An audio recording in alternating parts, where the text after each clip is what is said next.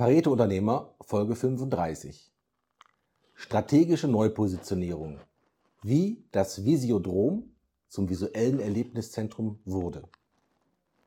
Nachdem Sie diese Podcast-Folge gehört haben, werden Sie inspiriert sein, Ihre eigene Strategie und Positionierung zu überdenken und zu verbessern. Sie lernen erstens, wie Sie eine Vision oder Zielbild entwickeln, die zu einer starken und anziehenden Markenpositionierung führt. Zweitens, die entscheidenden Faktoren für die erfolgreiche Umsetzung einer Strategie. Und drittens, welche häufigen Fehler in der Strategieentwicklung und Positionierung zu vermeiden sind. Der Pareto-Unternehmer. Fokus auf die wirkungsvollsten Punkte. Mit Volker Wefers. Stellen Sie sich vor, eine verlassene Industrieruine verwandelt sich in ein blühendes visuelles Erlebniszentrum. Dies ist die Kraft der strategischen Neupositionierung. Ja, Strategie und Positionierung verwandelt Träume in Realität. Darum geht es heute. Freuen Sie sich mit mir auf ein spannendes Interview mit Axel Kurz. Axel Kurz ist Unternehmer, Gesellschafter vom Visiodrom, geschäftsführender Gesellschafter von Pixel Production, einer führenden Werbeagentur in Wuppertal und ja, schön, Axel, dass ich heute bei dir sein darf. Ja, hallo, lieber Volker. Ich freue mich auf unser Gespräch. Gut, ich würde in die ersten Frage direkt gerne mal einsteigen. Im Prinzip geht es ja um einen alten Gaskessel in Wuppertal. Und wie kommt man äh, auf, auf so eine äh, attraktive Vision oder Zielbild, wenn man praktisch vor so einer Ruine steht? Jetzt muss man natürlich ehrlich sein. Äh, an dieser Stelle müsste man den eigentlichen Erwerber des Gaskessels, den Thomas Drescher, fragen. Aber da er ein sehr langjähriger Freund von mir ist und ich äh, natürlich immer wieder mit ihm über dieses Projekt gesprochen habe, kann ich natürlich auch aus seiner Sicht ähm, etwas dazu sagen. Ähm, damals wurde dem Thomas dieser Gaskessel von der Stadt Wuppertal angeboten. Und ähm, die Frage, was kann man damit machen äh, und diese Vision, äh, die kam ihm tatsächlich, als er dann in diesen leeren Gaskessel ging und letzten Endes von oben so ein kleines Licht sah und hat gedacht, Mensch, ähm, hier könnte man eine tolle Event-Location draus machen. Und ähm, ja, er, das Entscheidende ist, du musst dann auch diesen Mut haben, es zu tun. Und er hatte dann wirklich diese Vision, dass er gesagt hat, ich baue ein Gebäude, in ein Gebäude. Und das ist das, was den Gaskessel halt heute so besonders macht. Erstmal als Archi also von der Architektur auch. Also er ist ja Denkmal, denkmalgeschützt, ist von außen stehen geblieben, hat sich nichts verändert, hat die Hülle, habt ihr so gelassen und innen drin quasi auf eure Zwecke hin umgebaut.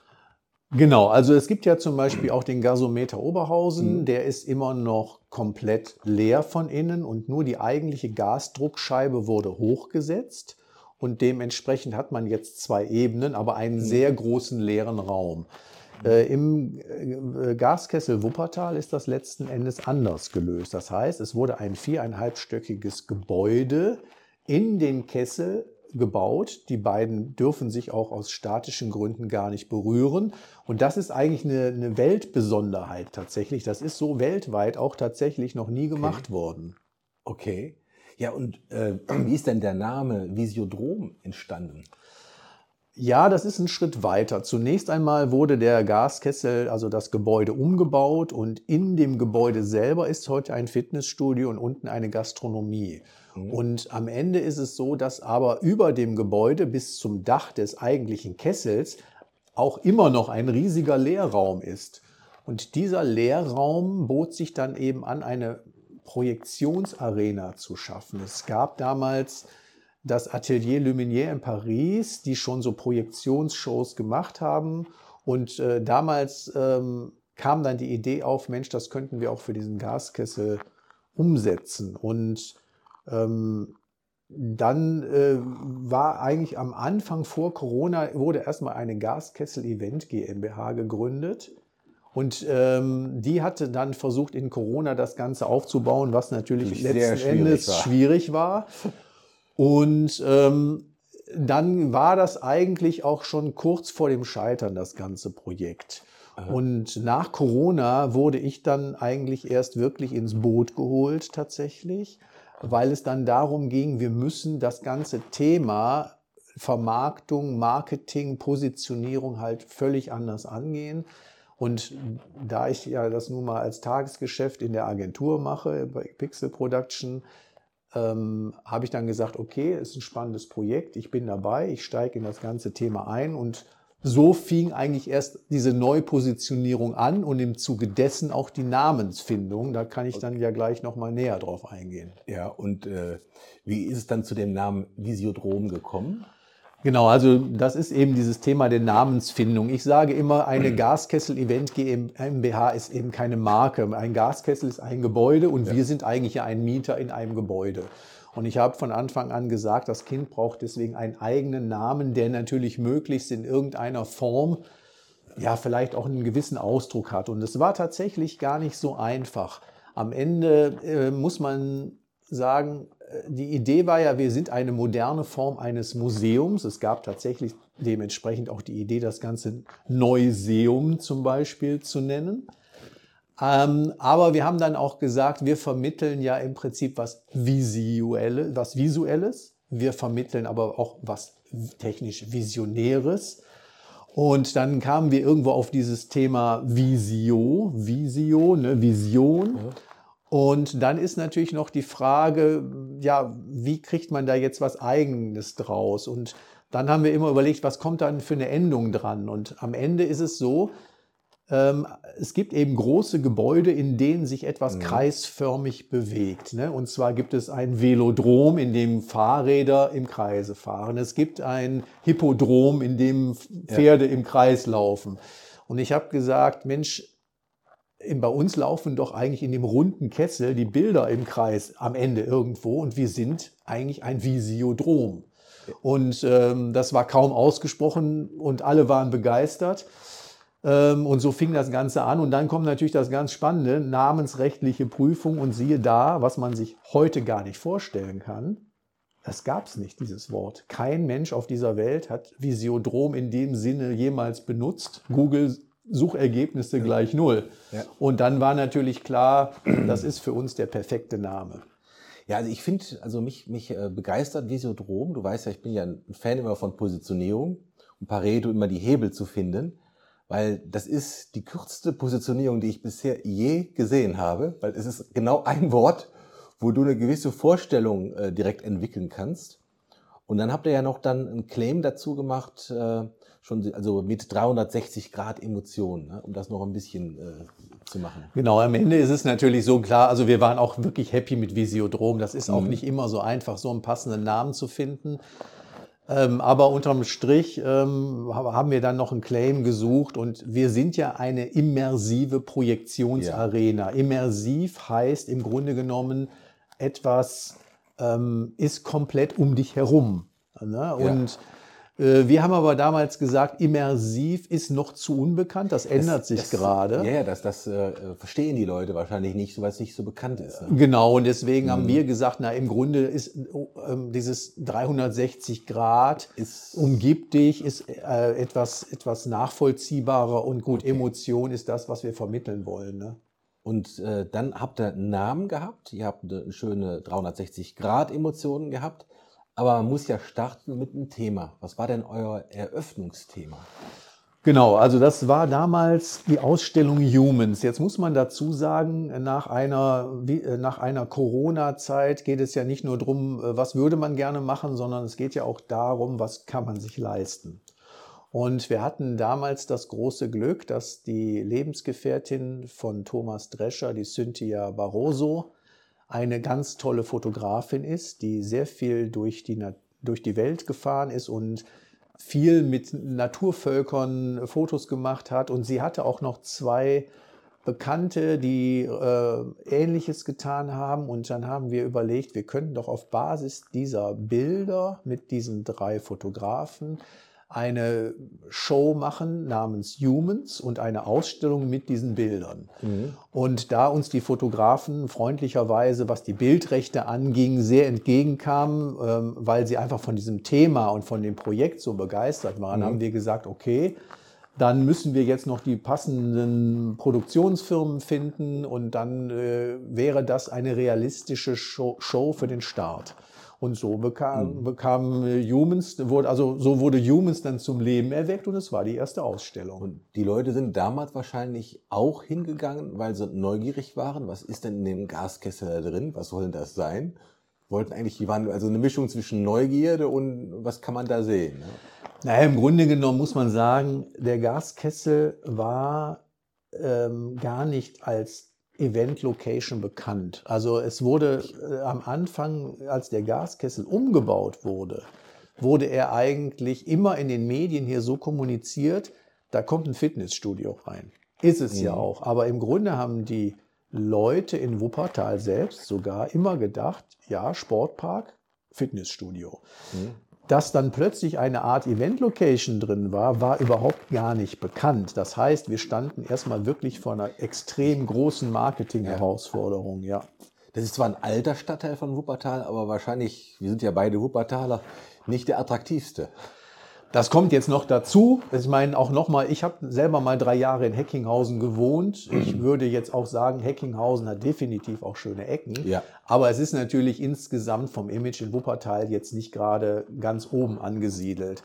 Aber das, der Gaskessel ist natürlich schon das Wahrzeichen auch von Heckinghausen. Und deswegen also, ist es auch ähm, schon ein starker Bezug auch also, natürlich zum Stadtteil. Also wenn man dahin will, man kann sich eigentlich praktisch nicht verfahren, weil man sieht ihn schon von Weitem. Ja, das ist natürlich der Vorteil an so einem Gaskessel. Man muss ja auch dazu sagen, wir haben ja oben auf dem Gaskessel gibt es ja auch den Skywalk.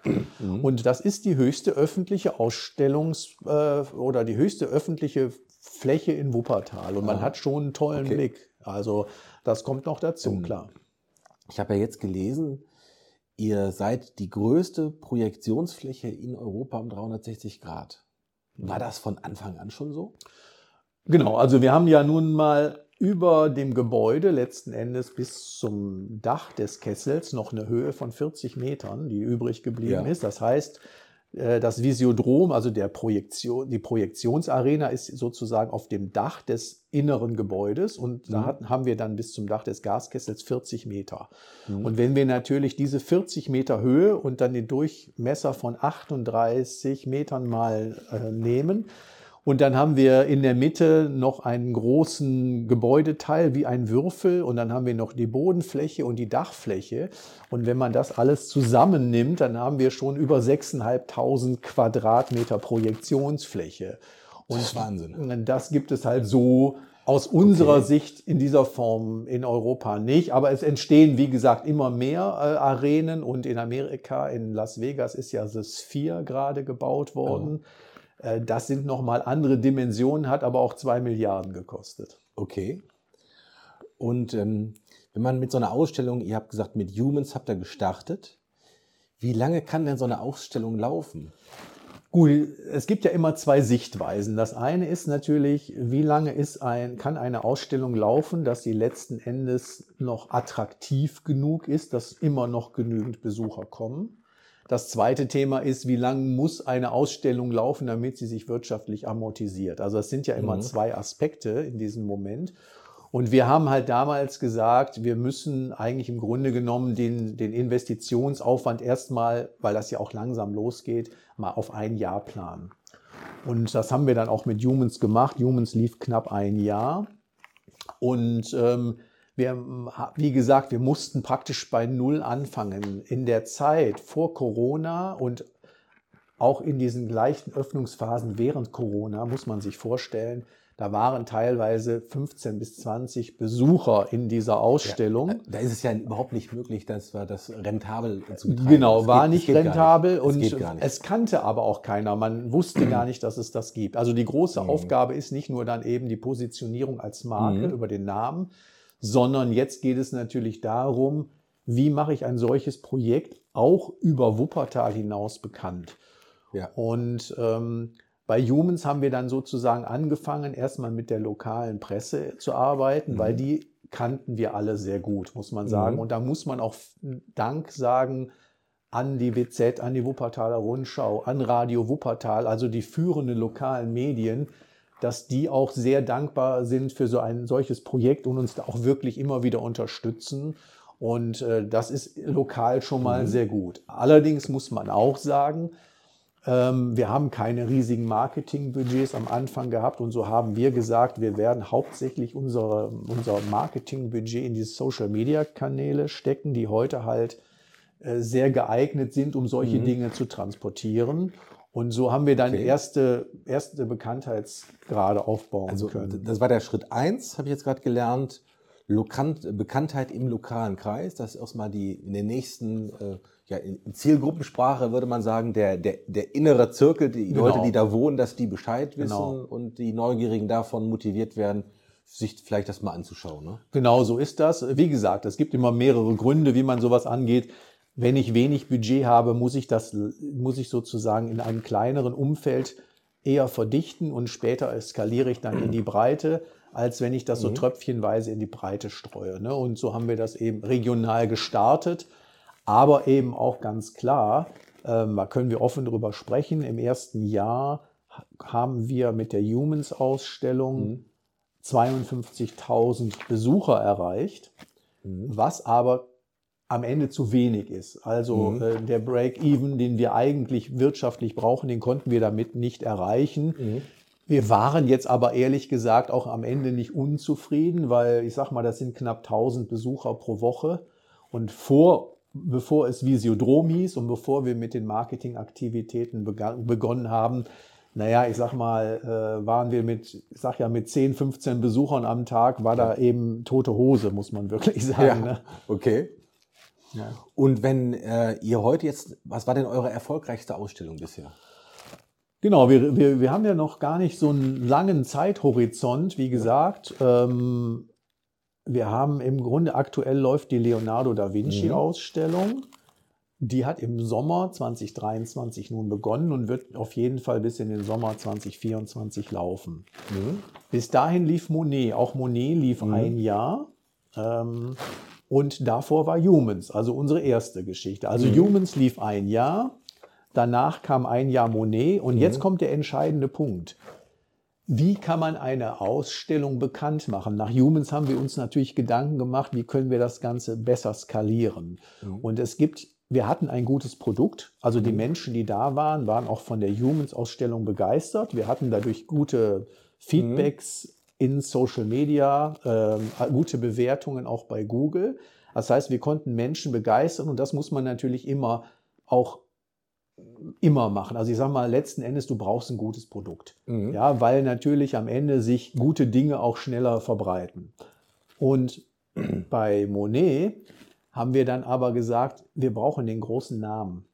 Weil letzten mhm. Endes die Leute ähm, Monet kennen und sagen, Monet ist was Tolles und es gibt viele Fans von mhm. den Bildern von Monet. Und das war tatsächlich dann auch ein wichtiger Grund, warum wir deutlich mehr Strahlkraft über diesen großen Namen aufbauen konnten. Okay, und das ist, das wird mich jetzt mal in Sachen Zielgruppen interessieren.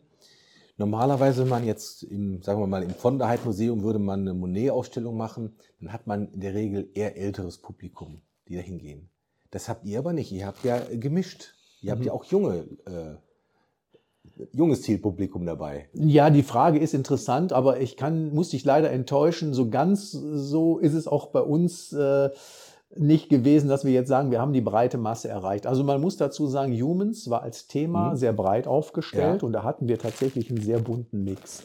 Und mit der Umstellung auf die okay. Monet-Ausstellung haben wir tatsächlich auch eher einen Anstieg Mhm. des Alters feststellen müssen, ne, okay. ne, weil der Name Monet dann doch dieses gleiche Publikum ja. angesprochen hat. Ja, ja. Äh, aber man muss dazu sagen, wir haben auf der anderen Seite aber, und das ist uns auch sehr wichtig, sehr, sehr viele Schulklassen gewinnen können für uns. Und das ist mhm. eigentlich auch eines unserer Kerndinge.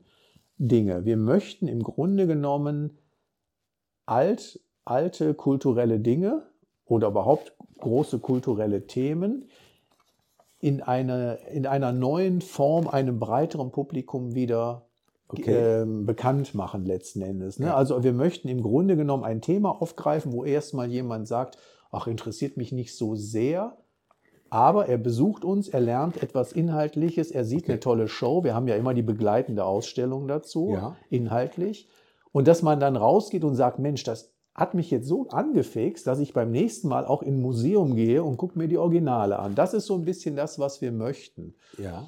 Und wir hatten jetzt zum Beispiel auch vor einigen Wochen die Frau Brandes, unsere Kultusministerin aus NRW, bei uns zu Besuch und die genau das auch erkannt hat und gesagt hat, so stellt sie sich moderne Bildung vor. Und das hat uns eigentlich auch nochmal sehr bestätigt an der Stelle. Ja, also das hört sich äh, faszinierend an, dass man hier die, die Leute anders, wie hätte man im Marketing, sagt man so schön, man hat eigentlich die Verpackung des Museums geändert. Man hat sie interessanter gemacht, dass äh, auch, auch jüngere Leute, meine Tochter war übrigens auch da, ne, mhm. also deswegen kann ich das auch nur bestätigen, hat ihr auch gut gefallen. Die wäre aber nie ins Museum gegangen, um sich das anzuschauen. Ne, also das hat genau. funktioniert. Also das merken wir natürlich schon. Natürlich ist, ich würde sagen, dass wir schon mehr Leute auch von den Altersgruppierungen erreichen als ein Museum. Und, aber wir haben es auch tatsächlich geschafft, dann Leute auch ins von der Heid Museum zu bringen. Wir haben auch bewusst ein Kombi-Ticket mhm. äh, dann äh, mit dem von der Heid Museum okay. auf die Beine gestellt, weil die haben einige Monets. Die haben die dann auch wieder ausgestellt auf Basis, also aufgrund unserer Ausstellung. Und mhm. wir konnten Leute wirklich auch motivieren, dieses Kombi-Ticket dann auch zu kaufen. Und die haben sich beide Ausstellungen angeguckt. Und ähm, ja, und das ist das, was wir eigentlich möchten.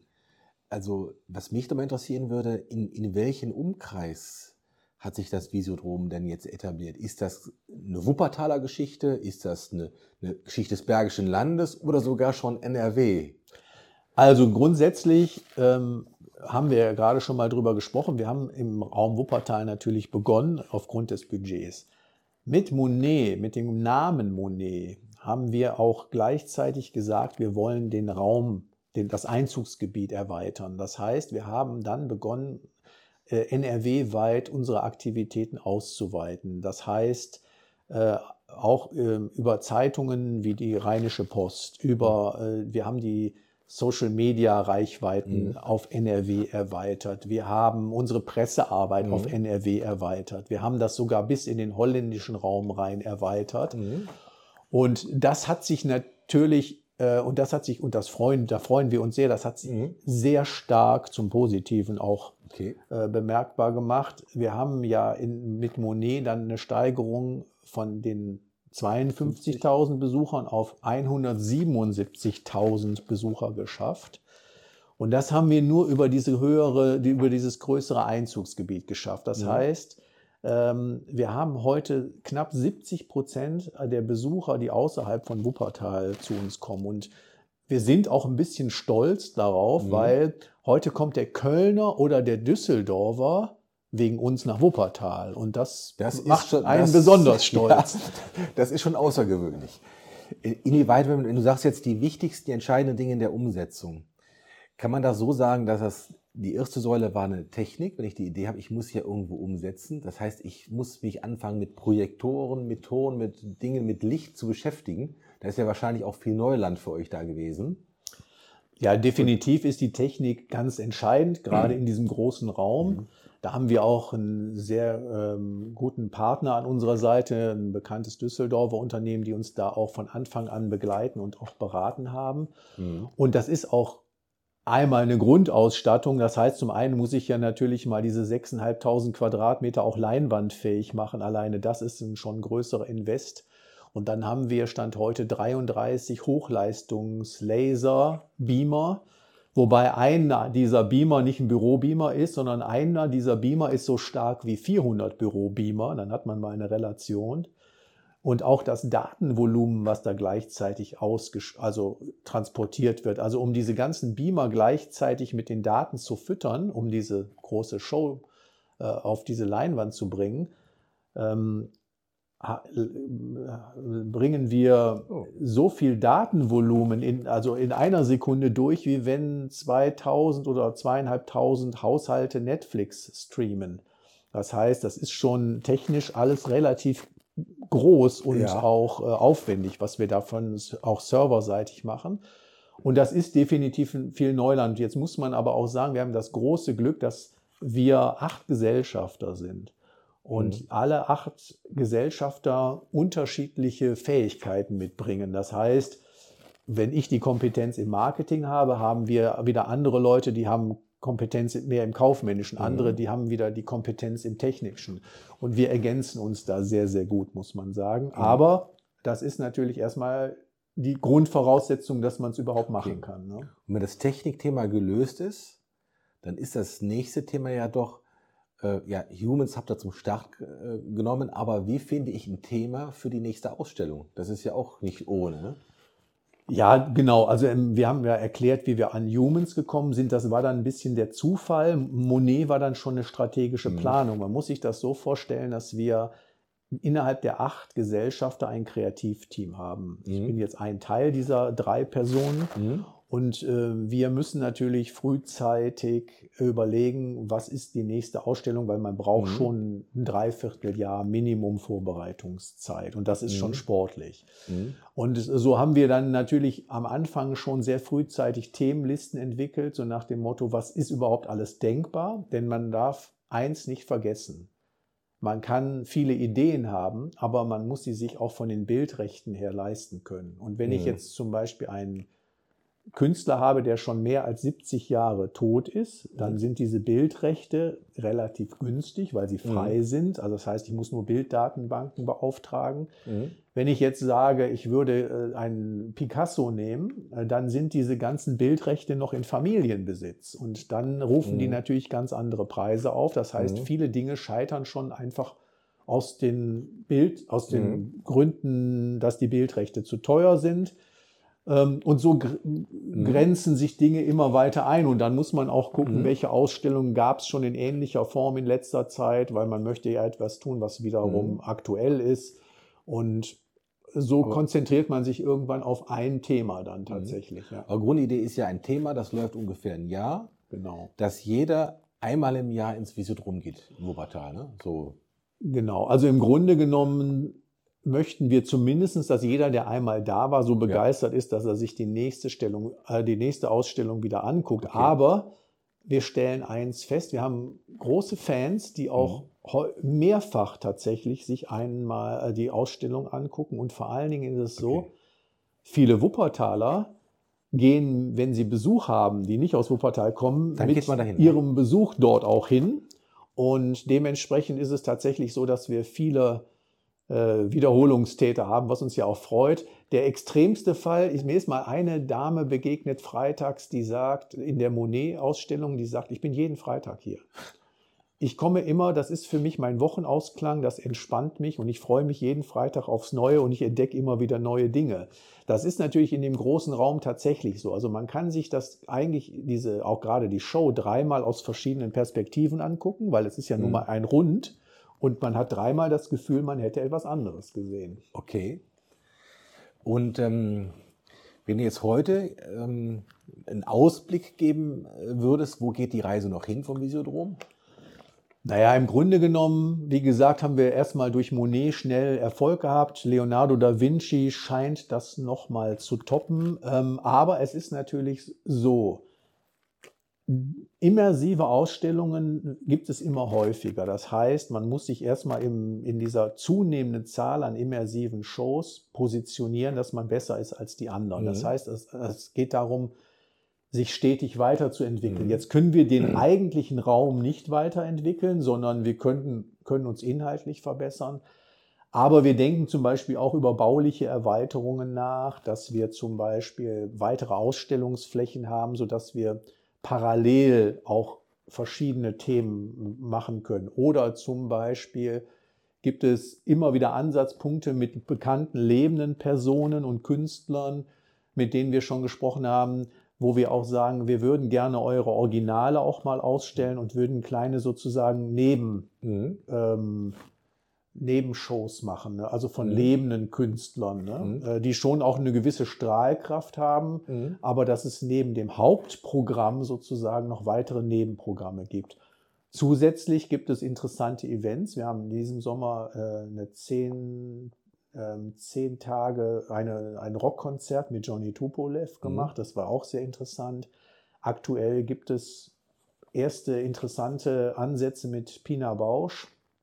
Auch dort äh, wird sich wahrscheinlich in der nächsten Zeit was tun, sodass wir auch weitere sehr interessante mhm. Events mhm. haben, die das eigentliche Rahmenprogramm sozusagen erweitern. Und da sehen wir noch sehr, sehr viele Möglichkeiten für die mhm. Zukunft mhm. tatsächlich, ja.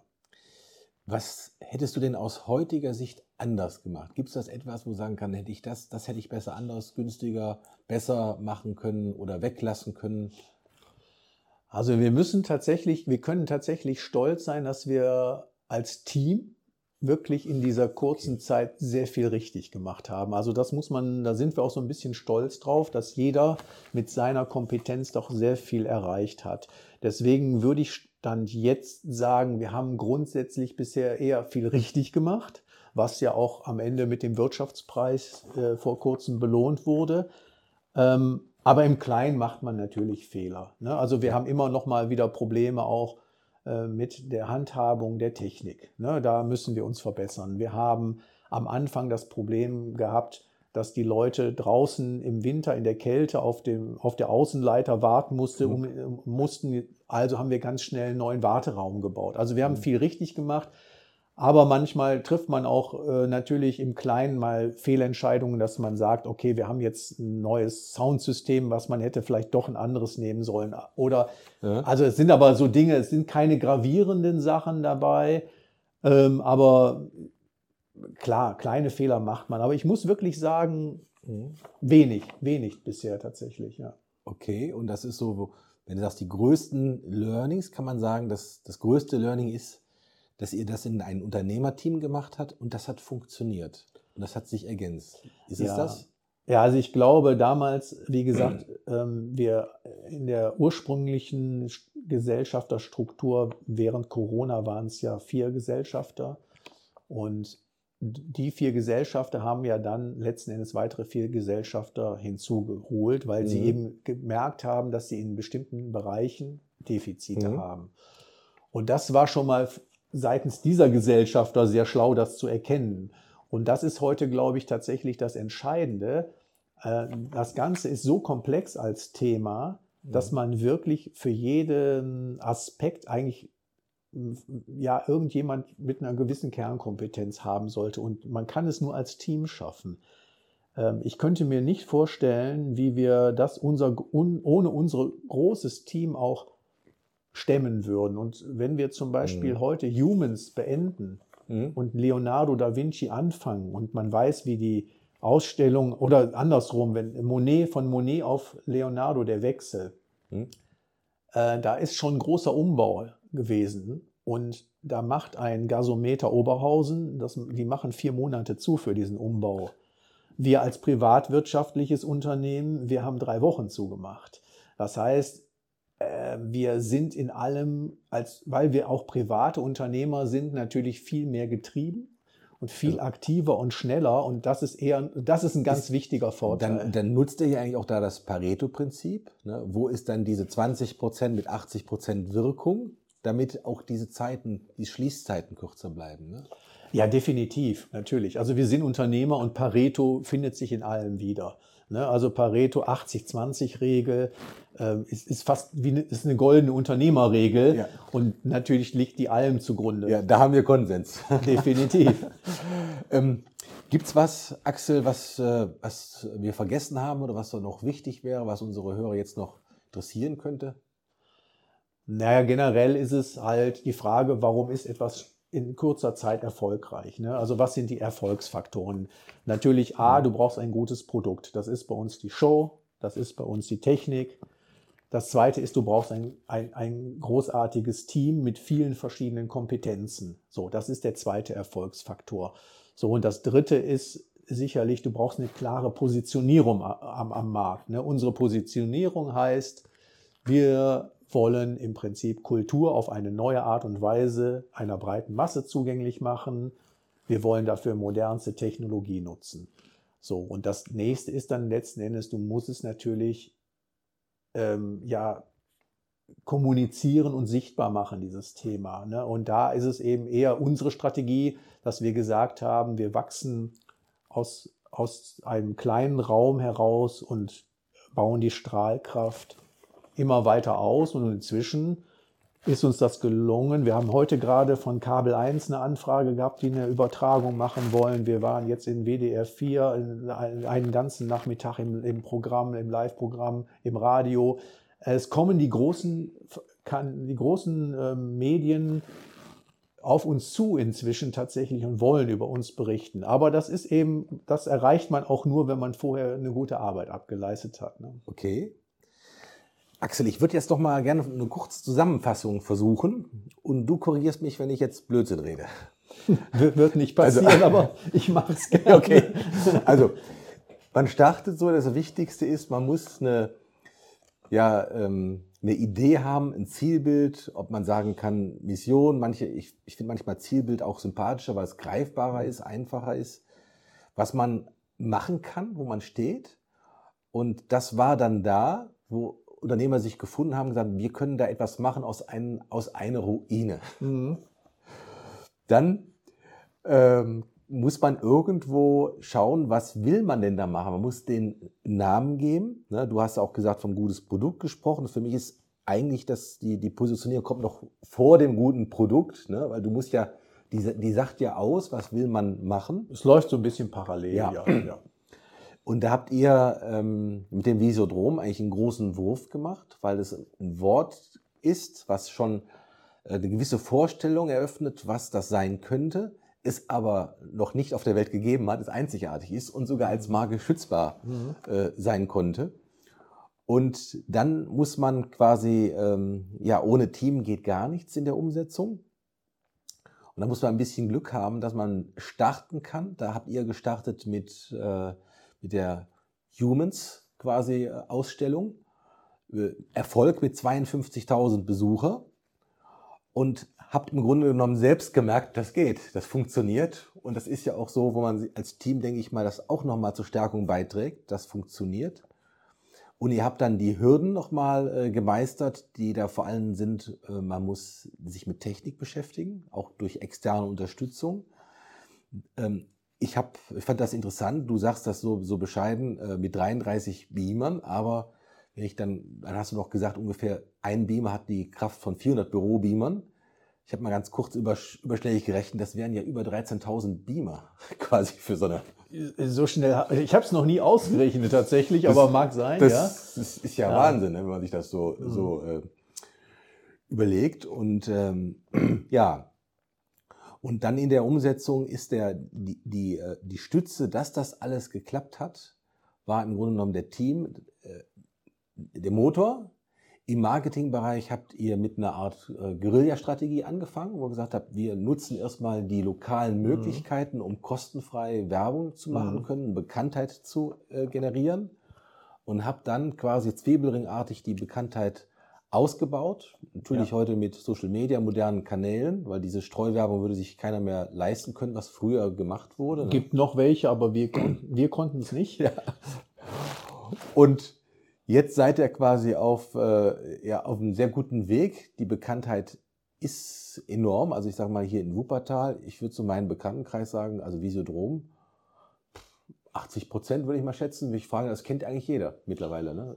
Ja, wir hatten ja jetzt letztens die Wirtschaftspreisverleihung und wir wollten eigentlich dann im Publikum, da waren so 500 Besucher, fragen, na, und wer war denn von euch schon da? Und haben so gedacht, na, 20 Prozent heben die Arme. Und auf einmal waren es eher 90 Prozent, die die Arme gehoben haben. Und da muss man schon sagen, ja. das hat uns natürlich schon bestätigt. Aber jetzt muss man auch eins ganz klar sagen. Und das ist eigentlich nochmal, finde ich, eine wichtige Aufgabe für uns. Ähm, wir haben natürlich heute viele Menschen mit unterschiedlichen Migrationshintergründen. Und ich will gar nicht politisch werden, sondern mhm. die sind ja da und die sind Teil unserer Gesellschaft. Mhm. Und wir merken schon, dass es sehr viel schwieriger ist, diese Menschen für diese Themen zu begeistern, die mit anderen kulturellen Hintergründen äh, äh, groß mhm. geworden sind. Und da muss ich wirklich sagen, da möchten wir eigentlich auch verstärkt noch schauen, dass wir diese Menschen auch in unserer Stadt mehr erreichen, mhm. dass mehr Menschen vielleicht auch mit einem islamischen Hintergrund sagen, ich interessiere mich plötzlich für Monet oder ich interessiere mhm. mich für Leonardo da Vinci, die ja nun mal mhm. eher aus dem christlichen Raum kommen, diese Menschen. Und mhm. da, ähm, das ist ein spannendes und interessantes Feld, wo wir auch noch viel lernen können und lernen müssen auch in Zukunft, um wirklich mhm. auch viele Menschen in unserem Land zu erreichen tatsächlich. Ne? Ja klar, ich meine, das passt ja auch wieder ja, zu euren Anspruch, Kultur der breiten Masse mit moderner Technologie zugänglich zu machen. Genau. Was mich fasziniert, ist natürlich im Strategie, du weißt, ich bin ja auch ein großer EKS-Fan, mhm. Engpass-konzentrierte mhm. Strategie. Das hast du gerade so schön gesagt, die ständige Verbesserung, die Weiterentwicklung, was kann ich von den Abläufen her verändern, wenn da welche draußen im Regen stehen, wenn es genau. zu kalt ist, aber auch inhaltlich, was kann da gemacht werden? Und das habe ich verstanden, das geht bei einem allein schwierig, aber im Team ist das machbar. Genau. Und wenn das funktioniert und dann äh, kommt der Erfolg und äh, ja, man macht, hat Spaß dabei. Genau. Ja, EKS bin ich auch, wie gesagt, recht begeistert von und ist ja auch nachvollziehbar. Alle Wachstumsfaktoren müssen in einem gewissen gleichen Verhältnis vorhanden sein. Und genau das, daran arbeiten wir. Und man muss allerdings auch mal klar sagen, und das ist immer so das, was ich, was jeder Unternehmer eigentlich sagt, am Ende ist es auch immer so ein bisschen nicht reden, machen. Ne? Also dieses, okay. man muss es erstmal erkennen, aber dann auch einfach möglichst auch sofort umsetzen. Und ja. da haben wir Gott sei Dank auch ein Team, in dem wir sehr schnell Entscheidungen treffen. Wir schieben das nicht auf die lange Bank. Wir, ähm, wir gehen auch nicht her und, und diskutieren Monate über die gleiche Sache, sondern da kommt ein Thema auf den Tisch dann wird das abgewogen und dann wird ein Konsens gebildet und dann wird es gemacht. Also, das ist doch schon richtig gutes Schlusswort in Richtung Pareto, Axel. das gefällt mir natürlich sehr gut. Ich ähm, würde noch deine Kontakte, dein, dein LinkedIn-Profil nochmal in den Shownotes stellen, auch vom, äh, vom Visodrom, die ja, Internetseite, ja. von Pixel Production äh, Internetseite, dass, äh, wenn Hörer sich interessieren, genau den richtigen Link direkt finden. Und dann bleibt mir eigentlich nur noch übrig, mich ganz herzlich zu bedanken für das Interview. Ja, Volker, ich bedanke mich für die Gelegenheit. Hat mir, hat mir Spaß gemacht. Gerne wieder. Okay, mir auch.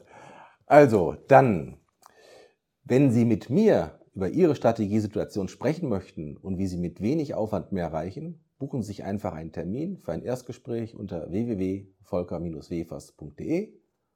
Gute Geschäfte und viel Erfolg, Ihr Pareto-Stratege Volker Wefers. Das war der Pareto-Unternehmer. Fokus auf die wirkungsvollsten Punkte von Volker Wefers. Wenn es Ihnen gefallen hat, abonnieren Sie den Kanal. Weitere Informationen unter www.volker-wefers.de.